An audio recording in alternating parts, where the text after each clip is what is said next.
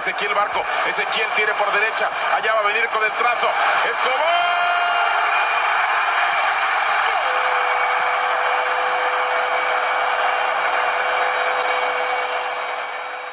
Hola amigos, ¿cómo están todos? Bienvenidos al primer episodio de La Raza del Sur, un podcast en español dedicado a Atlanta United. Y bueno, ese es un proyecto que yo esperaba comenzar por un largo tiempo y bueno, hasta ahora se me ha dado la oportunidad de comenzar dicho proyecto y estoy muy feliz de comenzar esto. En este podcast les traeré los últimos acontecimientos de Atlanta United, movimiento de jugadores, quienes vienen, quienes se van, eh, rumores en jugadores que podrían venir, pero vamos a hablar de rumores que sí tengan validez, porque hay muchos rumores locos en las redes sociales estos días. Había un rumor que vi hace una semana en donde decía que el español Pedro iba a venir a Atlanta United proveniente del Chelsea. Y bueno, ese es un rumor que me hizo reír al principio cuando lo vi. Y es un rumor que no lo voy a creer hasta que lo mire parado a la par de Carlos Bocanegra y de Darren Eels. Pero bueno, también en este podcast les daré mi punto de vista en los acontecimientos de los partidos cuando comience la temporada otra vez en el 2020. En este 2019 tuve la oportunidad de cubrir al equipo toda la temporada y también en el 2017 cubrí los entrenamientos del equipo antes que, me, antes que se me presentara otra oportunidad de trabajo en otro estado por un año. Y en el 2018, bueno, el año que el equipo salió campeón, no tuve la oportunidad de cubrirlo así como periodista, pero sí fui a los partidos como aficionado y fue, fue una, una gran aventura, fue un gran tiempo, una buena, fue un buen tiempo para, para mí. Y bueno, también les traeré los acontecimientos de lo que pasa alrededor de la liga de la MLS y cómo los otros equipos se están reforzando para la próxima temporada que comenzará alrededor de dos meses. Así que síganos en las redes sociales, en Twitter estamos en La Raza del Sur y si quieren seguir mi, mi cuenta personal es Victor Tun, T-U-N-09 y por favor suscríbanse, déjanos un review y díganos qué les gusta, qué no les gusta y qué les gustaría ver de este podcast. También en un futuro espero traerles entrevistas con otros periodistas que cubren al equipo. Y bueno, en este episodio vamos a hablar de los movimientos de jugadores que Atlanta United apenas anunció hace unas horas. Y también vamos a hablar de la Liga de Naciones de la CONCACAF y quienes, clasifica, y ya clasificaron para la Copa Oro del 2021 y quienes todavía tienen eh, algo, unos partidos que jugar para luchar por un puesto en dicho torneo. Bueno, primero vamos a hablar de los jugadores que el equipo de Atlanta United ejerció la cláusula de su contrato. Esos jugadores fueron Julian Gressel, Leandro González Pires, Mo Adams y Andrew Carlton. Gressel fue uno de, estos jugadores que fue muy importante en el primer año de Frank de Boer. Gressel jugó 43 partidos en todas las competiciones, en donde anotó 10 goles y también ayudó con 13 asistencias. Y como le he dicho, Grecia fue un, jugador muy clave en el mediocampo. Y Carlos Boca, hablamos con Carlos Bocanegra después de esos anuncios y nos informó a todos los periodistas que cubren este equipo de que el, equipo y Grecia están trabajando hacia un nuevo contrato para mantenerlo aquí por más de un año. Así que no me sorprendería si mira, miramos un, nuevo anuncio de Gressel en, las próximas semanas. Y también de Leandro Pires. Bueno, él es un jugador un jugador clave en, en esa defensa de Atlanta United. Jugó 42 partidos y fue una... Siempre estuvimos acostumbrados a verlo en esa pareja de Gressel y de Miles Robinson en, los, en la posición de defensa central. Mientras tanto, Mo Adams y Andrew Carlton vieron un poco menos acción. Eh, Mo Adams vino aquí a Atlanta a media temporada de Chicago, mientras que Carlton, bueno, él, es, él fue el primer homegrown, eh, el primer homegrown como el primer jugador eh, de este estado de Georgia para firmar con Atlanta hace unos, eh, si no me recuerdo mal, fue en el 2016. Y bueno, estos dos jugadores con Adams y Carlton simplemente han pasado mayoría de su tiempo con Atlanta United 2. En un punto muy joven de la carrera de Carlton, él era considerado como una de las nuevas estrellas, que iba a ser una de las nuevas estrellas de la selección de Estados Unidos. Pero lastimosamente para él, simplemente su fútbol no, no ha progresado, no ha dado, ha tenido problemas fuera del campo.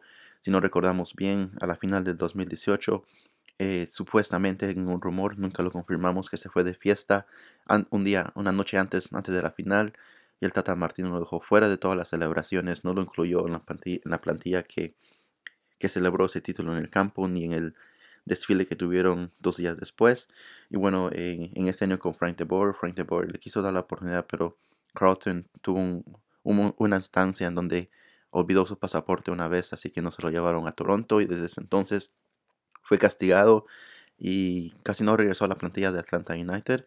Eh, sí llegó a la banca una o dos veces, pero muy poco, mayoría de veces llegó, eh, comenzó a ver más minutos con Atlanta United 2. Al final de la temporada comenzó a jugar mejor, tuvo mejor, más actividad con su equipo, pero al final eh, sufrió una lesión, el cual lo dejó fuera por esa temporada. Así de que esperamos, me imagino para mí que esta es la última oportunidad para Carlton para seguir aquí en Atlanta.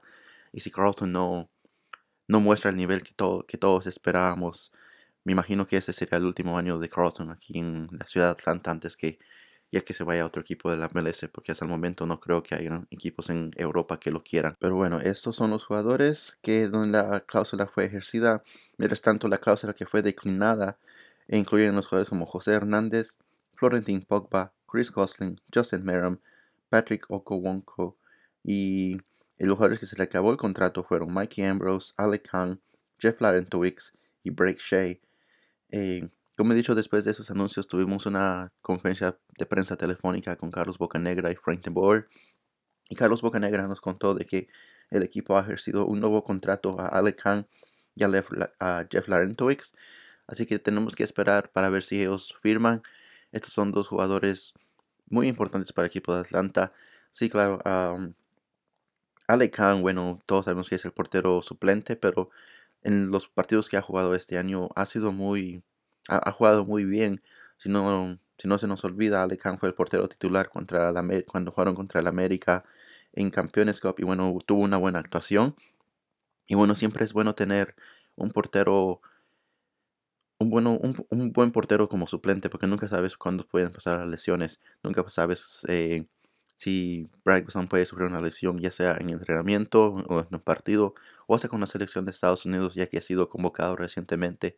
Así que tener a Ale Khan en la banca sería una gran, como un gran nivel de seguridad para, para Atlanta United en la próxima temporada. Y bueno, de Jeff Larentowicz, es un jugador que también fue capitán varias veces, tomó las riendas de capitán sobre Michael Parkhurst por muchos partidos, ya que Michael Parkhurst básicamente perdió su, su posición de titular en el 11 eh, después, de después del comienzo de la temporada. Y bueno, no sé si Jeff Larentowicz regresaría o no. Claro, a mí como aficionado de este equipo me gustaría que regresara, pero hay muchos rumores que está negociando con otros, con otros equipos de la MLS, pero hasta el momento no podemos confirmar nada. Así que vamos a ver si estos dos jugadores regresan a la ciudad de Atlanta el próximo año. Mientras tanto, jugadores como Justin Merriam también, a pesar que su cláusula fue declinada, eh, el equipo anunció de que el equipo está trabajando con un nuevo, hacia un nuevo contrato con Justin Merriam simplemente porque Justin Merriam en la cláusula que tenía le iban a pagar mucho dinero y bueno, me imagino que el equipo quiere pagar menos dinero, entonces es por eso lo quiere de vuelta, pero también le quiere pagar menos dinero, el cual no es una buena, una mala decisión. Mientras tanto, otro jugador eh, que no sabemos su estatus con el para el próximo año es Emerson Heineman. Heineman vino aquí a Atlanta United bajo préstamo y nos informaron que el préstamo termina a final de este año. Pero también Bocanegra dijo de que espera hacer una gran noticia, un gran, una gran noticia dentro de unas semanas sobre si regresará Emerson Hyman o no, el cual me hace pensar de que Hyman va a ser, si no ya fue ofrecido un nuevo contrato bajo Atlanta United y bueno, es un jugador clave en el sistema de Frank de Boer, ya que lo vimos jugar en el medio campo muchas, muchísimas veces esta temporada. Bueno, otro jugador también que se nos fue fue Darlington Nagby, pero por Nagby fue por, por un trade que hicieron con Columbus Crew. Eh, Atlanta United recibió 1.0 millones de dinero en la ocasión y un lugar para un jugador internacional en el, en el 2020. También esa cantidad puede subir a 1.5 millones de dólares si Darlington Nagby le va bien en, en Columbus, así que Atlanta recibiría un poco de dinero extra. Pero bueno, hablando de este movimiento, este es un movimiento que Nagby quería desde el inicio del año 2009. Si no recuerdan mal, Nagby llegó tarde a la, pretemporada, a la pretemporada en Los Ángeles y luego se fue un día antes que terminara. Me recuerdo que durante todo eso, Carlos Bocanegra y Darren Eels viajaron hacia California para hablar con Nagby y según la conversación, como digo, según la conversación, solo rumores, nada confirmado, fue de que Nagby quería regresar a Ohio, ya sea a Cincinnati o Columbus, ya que toda su familia vive en ese estado. Y bueno, también no me sorprende que Nagby se fue porque en el último partido, me recuerdo contra, después del partido contra Toronto, cuando entramos a los camerinos, eh, vi a Nagby, el sentimiento de lo de Nagby todos era como ya de despedidas, como despedirse de todos. Así que no sabía que algo iba a venir, sabía de que Nagby posiblemente ya no iba a regresar con ese equipo de Atlanta para la próxima temporada. Y bueno, ahora con el movimiento de Nagby yéndose a Columbus, se va a reunir con su con Caleb Porter, quien fue su, su, entrenador en la Universidad de Akron y también fue su entrenador en Portland cuando él jugó ahí, en también en donde ellos salieron campeones en el 2015. En sus dos, dos años con Atlanta, Nagby jugó 56 partidos en todas las competiciones y anotó dos goles y marcó siete asistencias. Mientras tanto, algo para algo curioso que, que me di cuenta también es de que Atlanta pagó 1.5 millones por Nagby en 2017 y ahora, bueno, posiblemente recupera ese dinero que invirtió. Así que Nagmi no simplemente como si estuvo a préstamo por dos años, le ayudó al equipo a ganar tres títulos y bueno, ahora lo mandamos a otro, a otro equipo y no le perdimos ningún centavo. Así que es una buena decisión del lado económico. Claro, del fútbol futbolístico, uno se pone a pensar, bueno, ¿y ahora quién reemplaza a Nagby? Porque para mí no hay otro Nagby en la MLS. Si el equipo de Atlanta quiere reemplazar a Nagby, para mí tiene que buscar por un jugador en el extranjero, porque Nagby era ese jugador clave en el mediocampo, era ese, jugador que iba a jugar bien un partido tras otro, nunca te daba uno un mal partido, pero bueno, eh, se lo va a extrañar, claramente se lo va a extrañar este equipo y bueno, siempre fue uno de los mejores favoritos de Atlanta y espero que le vaya bien en Columbus, espero que que tenga todo el éxito que él busca y espero que, que ya que vive cerca de su familia, que él esté más feliz. También otro jugador que se nos fue fue Brandon Vázquez y esto fue debido al, al draft de expansión en donde Nashville eh, eligió a Brandon Vázquez como su nuevo delantero. Eh, pero momentos después de que lo seleccionaron, Vázquez fue mandado a Cincinnati por 150 mil dólares en dinero de alocación. Así que bueno, eh, ya que Vázquez fue elegido por Nashville, Atlanta recibe 50 mil ah, dólares de alocación. Y mientras tanto, eh, si el otro año va a haber un draft, Atlanta no tomará parte, ya de que cuando un equipo, equipo de nuevo, así como Nashville, seleccionó a un jugador de Atlanta United, Atlanta United simplemente se retira del draft de expansión para el próximo año si es que hay uno. Como le digo, no sabemos si va a haber uno o no. El equipo que tomaría, que tomaría parte en ese draft de expansión sería Austin FC, el cual su entrenador es Josh Wolf, de esta, que fue uno de los asistentes de Gary Berhalter en la selección de Estados Unidos. Y también, bueno, Austin también acaba de anunciar el nuevo director deportivo en Claudio Reina, el cual proviene de New York City. Así que New York City hasta el momento está algo duro su situación porque se quedan sin entrenador y se quedan sin director deportivo. Y bueno, Claudio Reina también estuvo con New York City desde el comienzo del equipo. Así que muchos cambios en esa franquicia. Y bueno, eh, hablando a través de Vázquez, Vázquez fue contratado a Atlanta en, el en diciembre del 2016. Jugó 32 partidos y fue solamente 7 veces titular. En el 2019 jugó 11 partidos en la MLS y anotó 2 goles y una asistencia. Pero Vázquez también va a ser recordado más por, por sus actuaciones en el US Open Cup, en donde metió cuatro goles y básicamente nos ayudó a ganar ese título este año. Y bueno, Vázquez es simplemente un buen jugador, pero cuando tienes a jugadores como Joseph Martínez y a Tito Villalba enfrente de ti, también peleando por la exposición, va a ser duro romper y estar en ese once titular. Así que espero a Vázquez que le vaya bien a Cincinnati. Cincinnati es un equipo que esta temporada le costó meter muchos goles, así que Vázquez es una gran adición para ese equipo. Bueno, eh, como he dicho, después de la conferencia de prensa hemos hablado con Carlos Bocanegra y bueno, nos confirmó unas, unos detalles sobre los próximos meses de Atlanta United. El primero es de que este año que viene la pretemporada será en Guadalajara antes de competir en la, en la Conca Champions. Así que México, eh, Atlanta tratará de, tratará de acostumbrarse al clima de México antes de comenzar a competir en ese torneo. El torneo de la, el sorteo de la Conca Champions va a ser diciembre 9, en donde vamos a conocer al rival de la, de la ronda de 16. Y bueno, desde entonces, en esa primera ronda más seguro va a ser un equipo de Centroamérica. Creo que se va a un equipo de México, que podemos competir y eso ya sea León, si no estoy mal. Pero los más equipos son de, ya sea de Guatemala, Salvador, Costa Rica, Honduras. Y bueno, también le preguntamos a Boca Negra si Piti Martínez y Barco, Ezequiel Barco van a regresar con Atlanta en el, próximo año y simplemente nos dijo sí.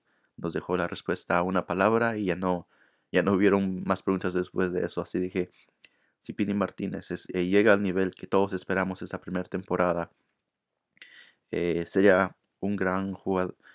Sería un medio campo para romper con Piti Martínez y con Ezequiel Barco. Sería un medio campo en donde sería uno de los mejores de la MLS y uno de los mejores de la CONCACAF. Y bueno, también eh, Bocanera también le preguntamos que cuándo podemos esperar nuevas contrataciones, nuevos anuncios, porque lo único que hemos escuchado ahorita son salidas de varios jugadores. Y básicamente nos contó que debido al nuevo convenio colectivo, o como es el conocido por las cifras en inglés, el CBA, simplemente el equipo ha hecho menos contrataciones porque no saben los nuevos términos. Posiblemente los equipos podrían tener más dinero o menos dinero, así que los equipos no saben cuánto gastar. Así que pues, hasta el momento se están quedando, no quieren comprometerse con jugadores porque no saben la situación del, del nuevo convenio colectivo. Y bueno, para ese convenio colectivo no sabemos también cuándo se va a firmar el nuevo. Simplemente eh, me recuerdo que cuando el último, cuando fue firmado, de lo que he leído, fue firmado como tres o cuatro días antes de la nueva temporada. Así que podría simplemente el convenio colectivo podría ser firmado mañana o podría ser firmado hasta un día antes de la temporada antes que la temporada comience. Así que simplemente no sabemos. Bueno, para hablar de eso es todo de Atlanta United, son los movimientos que ha hecho el equipo hasta el momento. Y bueno, ahora vamos a repasar algo de lo que está pasando en la MLS, uno de los momentos, movimientos más conocidos ahora de la liga. Y bueno, primero en el Chicago Fire, el Chicago Fire es básicamente una nueva franquicia porque ha cambiado emblema, ha cambiado colores y hasta el momento no tienen entrenador tampoco. Y bueno, bajo el nuevo dueño que ahora van a jugar en Soldier Field, donde van a jugar más en el centro de Chicago, también les va a ayudar. Pero esa nueva identidad, bueno, el logotipo para mí no es el más bonito. También los colores se parecen a de Salt Lake. Pero bueno, lo bueno es de que la gente está hablando de este equipo, así que eso es una publicidad gratis donde simplemente al final del punto eso es lo que tratan de hacer, que, la gente hable sobre el equipo. Es exactamente lo que está pasando y vamos a ver lo que va a pasar en Chicago. Mientras tanto en DC United el jugador más clave que se les va fue Luciano Acosta. Luciano Acosta se le acabó el contrato y bueno, ahora veremos dónde va a ser su próxima aventura. No sabemos si va a seguir en MLS o se va a ir a Europa. Pero mientras tanto, también DC United el otro año regresará con Jamil Azar, el, un jugador que, se fue a, vino aquí a Atlanta United, se fue a, Vélez de, de, Argentina y bueno, simplemente no tuvo una buena, una buena eh, un buen tiempo allá, así que regresó ahora otra vez a la, a la MLS para el próximo año. Mientras tanto en Houston, el equipo de Houston Dynamo adquirió a Darwin Quintero, proveniente de Minnesota United, pero también se le fue el hondureño Romet Kyoto en donde ahora va a jugar para el Montreal Impact. Mientras tanto, en el Montreal Impact también eh, tienen un entrenador que, fue jugador, y bueno, qué jugadoroso que fue, en Thierry Henry. Y bueno, Thierry Henry viene del Mónaco, estuvo fuera de, entrenamiento por un largo tiempo, ya que no le fue tan bien. Así que veremos cómo le va a ir, pero sabes, Montreal Impact también va a competir en la Conca, en la Champions y con Thierry Henry ahí. Bueno, es un equipo para, para ver, para ver qué tal les va al comienzo. También en el Galaxy, bueno, como todos sabemos, se fue Slatan, pero también se va a quedar con Cristian Pavón, jugador proveniente de Boca Juniors. Estuvo aquí este año bajo préstamo, si no recuerdo mal, así que se va a quedar por lo menos por un año más. Y bueno, eso es una gran adición para el Galaxy. Es un equipo que ya que va a comenzar a tomar más forma de eh, Barros Esqueloto, así que es un equipo que, que también va a estar ahí peleando por un puesto de los playoffs en la próxima temporada. Mientras tanto, en Miami, bueno, en Miami no hay entrenador. Eh, cuando tuvieron el draft de expansión, el dueño de Miami dijo de que ya tienen un entrenador, ya lo tienen seleccionado. Simplemente es esperar para hacer el anuncio. Y bueno, todos seguimos ya con la con la incógnita de que con las preguntas de quién, quién va a ser. Eh, el rumor número uno es de Marcelo Gallardo, el entrenador de River Plate hasta el momento. Eh, un poco sobre Gallardo es de que ayer River perdió la final de la Libertadores contra Flamengo 2 a 1, pero aún así Marcelo Gallardo ganó dos Copas Libertadores en cinco años no es un mal entrenador, claramente. No es fácil ganar una Libertadores y mucho menos para ganarla dos veces. Pero bueno, eh, otro rumor que salió ahí fue de Pochettini, ya que lo sacaron del Tottenham, pero no sé qué tanto también sea verdad ese rumor. Pero bueno, vamos a ver qué más movimientos hay. Eh, en los Red Bulls se acaba una era. Eh, se acaba la era de Bradley Wright Phillips y también de Luis Robles. Los dos jugadores, bueno, de Phillips se le acabó su contrato, de Luis Robles su cláusula no fue ejercida, así que estos dos jugadores con mucho éxito para los Red Bulls se van. Mientras tanto en Orlando, bueno, Orlando sigue siendo, bueno, Orlando eh, sigue sin entrenador, no sabemos quién va a, quién va a reemplazar a O'Connor. Y mientras tanto en Filadelfia también se va a ir Marco Fabián. Marco Fabián vino de Alemania y bueno, ahora no sabemos cuál va a ser su próximo paso, si se queda en MLS o se va a un, equipo de la Liga MX. Mientras tanto, en Portland, eh, el equipo está negociando con Christian Paredes y Diego Valeri. Son dos jugadores que se quedaron sin... Ah, se acabó su contrato, pero el equipo los quiere de vuelta, así que los va a tratar de renegociar ese contrato con esos dos jugadores. Y mientras tanto, el último en Seattle el Seattle no ejerció la cláusula del panameño Roman Torres y de Víctor Rodríguez, quien fue el MVP de la final, pero simplemente en los reportes que he leído es de que el equipo quiere a esos dos jugadores de vuelta, simplemente les quiere bajar el salario eh, porque quieren ese espacio para otros y seguramente para premiar a otros jugadores que fueron claves eh, eh, que fueron claves para ganar este título de la MLS hace unos días. Bueno, estos son los movimientos más notables de la MLS hasta el momento. No han habido, pues, como le he dicho, han habido muchos movimientos en MLS, también en Atlanta United. Y bueno, ahora vamos a hablar un poquito de la, de la Liga Naciones de la CONCACAF. Este nuevo torneo en donde simplemente eh, ha sido bueno para mí, para esas selecciones menores. Eh, digo selecciones menores como las selecciones de Centroamérica, del Caribe. Les ha dado esa nos ha dejado ver, porque todos sus partidos aquí en Estados Unidos lo transmiten por TUDN. Y estos partidos, cuando encendemos la televisión en la, fecha FIFA, nos ha dejado ver a un Curazao contra Panamá o un, un equipo de Surinam que usualmente no miramos en la televisión. Simplemente ha sido un buen, un buen movimiento de la CONCACAF crear ese torneo. Claro, es un buen torneo para estos equipos pequeños pero para selecciones como Estados Unidos y México, para mí no es el mejor torneo, porque esas dos, estas dos selecciones tienen muchos más recursos en el fútbol, tienen el nivel para competir con selecciones con, eh, con selecciones en Europa y con selecciones en Sudamérica, pero al final del día, porque mira los partidos que tuvo Estados Unidos, jugó contra Canadá, sí claro, contra Canadá perdió el primer partido allá en Canadá, así que este partido de vuelta sí fue un, buen partido para medir un poco el nivel de Estados Unidos, pero en realidad, ¿qué podemos sacar de un Estados Unidos contra Cuba? Simplemente es muy poco lo que podemos sacar de análisis en esos partidos, igual que un partido de México contra Bermuda. Simplemente no podemos sacar muchas conclusiones de esos partidos. Pero bueno, eso es lo que ha creado la CONCACAF y ese es el torneo que me imagino que va a seguir aquí en adelante. Y como he dicho, la Liga de Naciones es un torneo en donde ayuda para dos cosas. Ayuda para seleccionar el primer campeón de este torneo, en donde incluye a todas las selecciones de la federación. En segundo, ayuda a, elegir, eh, a clasificar las selecciones para la próxima Copa Oro del 2021. Y, la tercera eh, razón, el cual puede ser la más importante, es de que ayuda a determinar quiénes van a estar en la hexagonal para las eliminatorias del Mundial y qué selecciones van a tener que jugar por la ruta alterna. Bueno, en el Final Four, en las semifinales de esa Liga de Naciones, va a ser México contra Costa Rica y Honduras contra Estados Unidos, simplemente porque esas cuatro selecciones terminaron campeones de su grupo en la Liga A.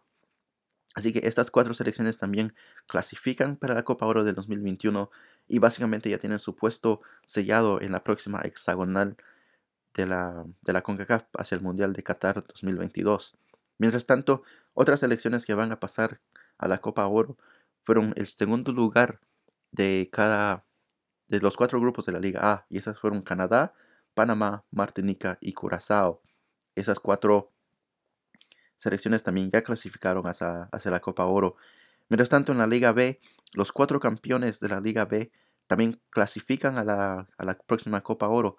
Y esas selecciones son Granada, El Salvador, Jamaica y Surinam. Y estas cuatro selecciones, a pesar, a pesar de que también van, ganaron su grupo en la Liga B y clasifican a la próxima Copa Oro, esas cuatro selecciones jugarán en la Liga A en la próxima edición, ya que ganaron el, ascenso. Mientras tanto, eh, en la Liga C, los equipos que van a jugar en la, Liga B la próxima temporada eh, van a ser Barbados, Bahamas, Guatemala y Guadalupe. Algo para notar de Guatemala es de que esa selección metió 25 goles y recibió 0 goles en contra. Y bueno, la razón que muchos se preguntaban, bueno, ¿por qué Guatemala está en la Liga C? Simplemente se mira que es mucho superior a, esas, a, sus rivales.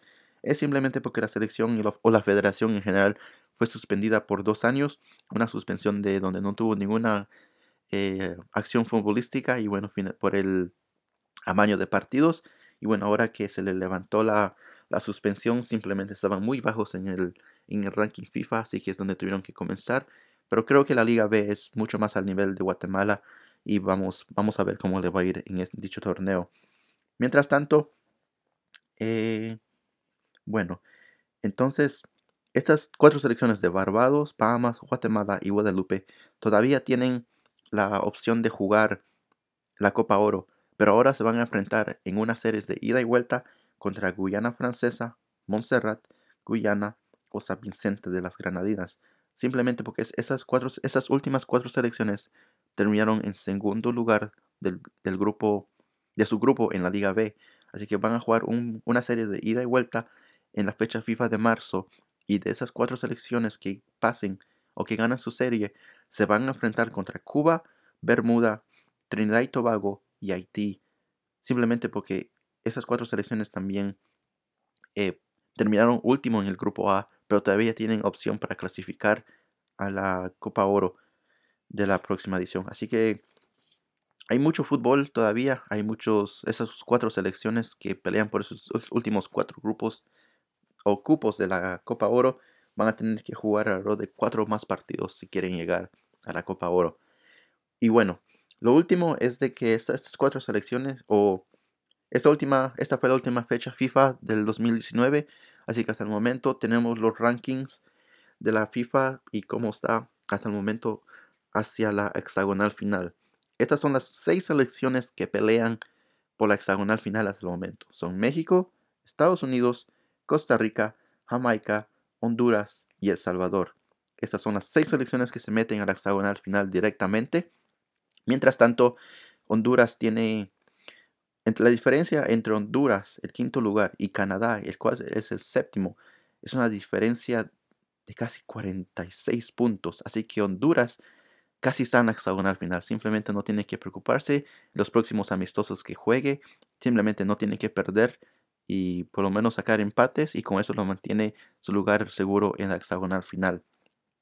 Mientras tanto, las fechas FIFA va a ser en marzo y junio es importante recordar que la fecha, la fecha FIFA de junio es ahí donde se va a tomar el ranking y ahí es donde se va a decidir qué equipos van a pelear por la hexagonal final o si van a pelear por la ruta alterna. Y bueno, esas, todas las selecciones tienen cuatro partidos más porque cada fecha FIFA incluye dos partidos. Claro, si una selección juega un amistoso fuera de la fecha FIFA, también cuenta, pero solo, solamente cuenta con cinco puntos, así que es menos. Así que estos equipos así como Canadá, Curazao y Panamá, que están peleando por ese sexto puesto de la hexagonal final, eh, tienen que jugar amistosos, pero sería con amistosos eh, con equipos grandes, con equipos de Europa, y simplemente esperar también de que salgan victoriosos. Y bueno, esos cabezas de serie para la ruta alterna sería Canadá, Curazao, Panamá, Haití, Trinidad y Tobago, Antigua Barbuda, Guatemala, San Cristóbal y Nieves. Y bueno, lo importante de ser cabeza de serie en la ruta alterna es de que te, tocaría jugar contra, contra, los equipos de las islas en las primeras rondas. Así que, bueno, te daría esa, esa aseguranza de que, de que no te enfrentarías a un equipo como... No habría un Guatemala contra Canadá o un Panamá contra Curazao en la primera ronda, sino que eso ya sería ya en los cuartos o semifinales. Bueno, al momento así está la CONCACAF y bueno, esto llega al final de nuestro podcast. Espero que les haya gustado. Eh, déjeme saber qué es lo que le gusta, qué no, es lo que no le gusta, qué le gustaría ver. Y como he dicho, en el próximo futuro espero tener más entrevistas con otros periodistas y también obtener la opinión de otros. Este fue el primer episodio de La Raza del Sur, así que espero que les haya gustado. Y bueno, síganos en las redes sociales. Y bueno, en el próximo episodio vamos a hablar de el sorteo de la Conca Champions. Ya se viene, estamos alrededor de dos semanas. Y vamos a hacer una previa de cada equipo de que Atlanta, podría enfrentar en, en la primera ronda de dicho torneo. Y bueno, mi nombre es Víctor y nos vemos en la próxima. Adiós.